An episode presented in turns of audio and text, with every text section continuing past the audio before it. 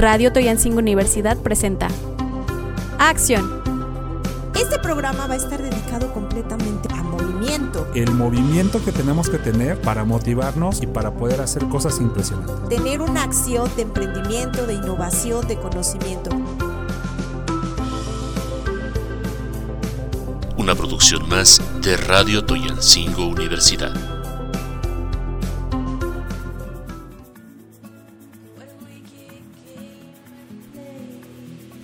Hola, ¿qué tal? Muy buenas tardes, días, noches, según sea el horario en donde nos están escuchando. Mi nombre es Angie. Hola, soy Carlos. Y juntos vamos a hablar precisamente de nuestro podcast. Y el día de hoy tenemos un súper tema denominado Expansión. ¿Sabían ustedes que la expansión de una empresa se da precisamente por la ampliación de un espacio o bien por la difusión o divulgación, eh, pues literalmente, de necesidades que la empresa o la organización tenga? Definitivamente, cuando la empresa empieza a crecer, cuando ya las necesidades organizacionales son más fuertes, el espacio ya no te es suficiente. Por ejemplo, si me ocurre que tienes una empresa de repostería. En esta empresa de repostería tú ya tienes una cantidad de hornos, tienes una mesa de trabajo, tienes una cantidad de pedidos que te hacen eventualmente. Sin embargo, supongamos que tienes éxito, supongamos que tu negocio empieza a crecer, ya no te va a ser suficiente el espacio que has diseñado como taller, ya vas a necesitar a lo mejor un área exclusiva para horneado, un área exclusiva para tener tu mesa de trabajo y un área exclusiva para punto de venta.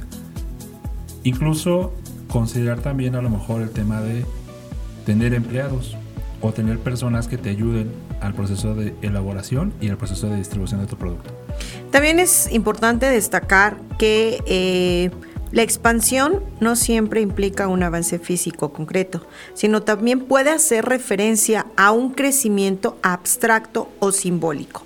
De esta manera puede hablarse de la expansión en términos generales de la economía, la expansión cultural o bien sustentos concretos que resultan muchísimo más difícil. Entonces, la expansión se puede dar literalmente en las empresas, en las organizaciones y, ¿por qué no?, en la expansión en la vida diaria. Pues, eh, eh, ese tema de, digamos, la expansión simbólica, pues hace referencia a el engrandecimiento que tienes con tu negocio, con tu producto. Tú puedes a lo mejor ofrecer productos mm, a gran escala. Si me ocurre, me pones a pensar un poco en el caso de Amazon. Amazon en sus orígenes, de repente hay una foto muy famosa en internet, donde está el dueño de Amazon en una oficina pequeña con una eh, cartulina de fondo y en aerosol las letras de Amazon. Él de repente no necesitaba más Hoy en día la empresa sigue esos mismos principios y tiene sus puntos de venta donde capta los pedidos que son, como hemos, visto a lo mejor en algunos documentales, espacios cuadrados donde está la computadora, donde está el recepcionista. Y tienen otros sitios alternos donde tienen el tema de el almacén, que va a ser el punto de distribución y que se va a enviar hacia afuera. Esta expansión simbólica es pensar en grande, es decir, cuando tú empiezas a visualizar tu negocio desde ahora en perspectiva de futuro. Y también cabe determinar que la expansión nos da un área de oportunidad, como bien lo mencionas, de crecimiento, pero que también nos permite a nosotros como ir más allá, ¿no?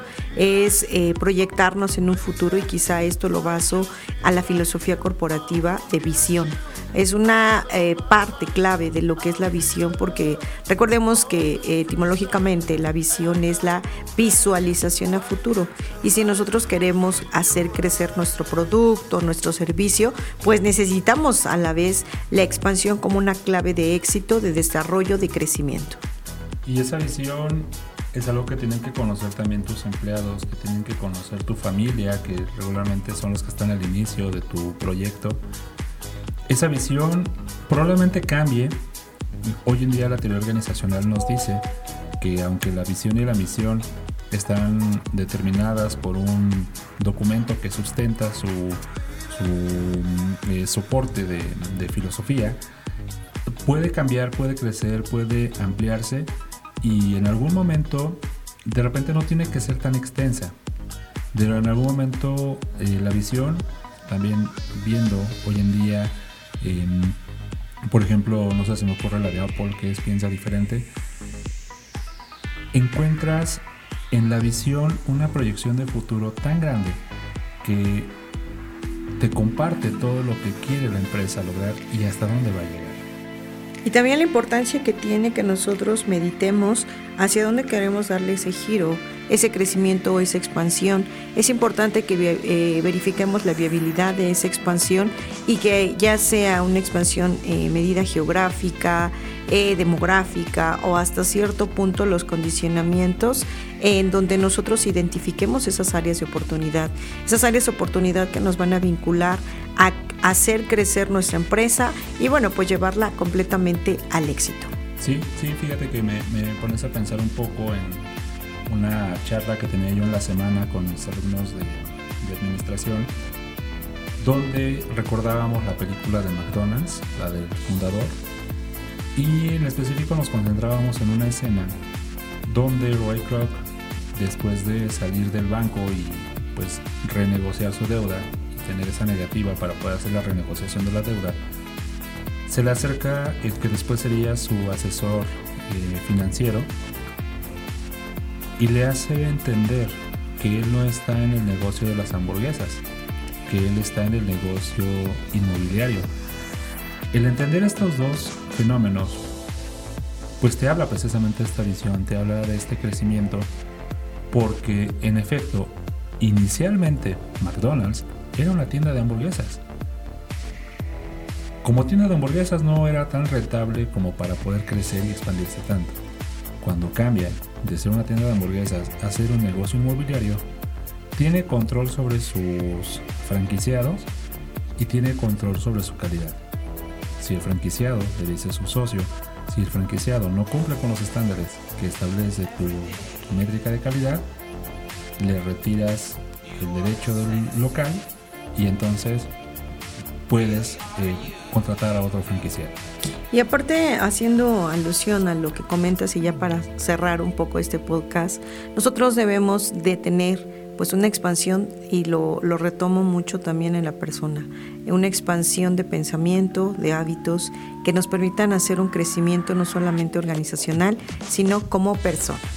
Totalmente, el crecimiento como persona es algo fundamental lean mucho, prepárense en cursos, tomen todo lo que está a su alrededor y crezcan como personas y espiritualmente tengan armonía con ustedes mismos y si ustedes están bien con ustedes mismos, obviamente van a estar bien con los demás y su negocio crecerá. Exactamente, recuerden que estamos en nuestro podcast Acción. Nos vemos en la siguiente semana. Hasta la próxima.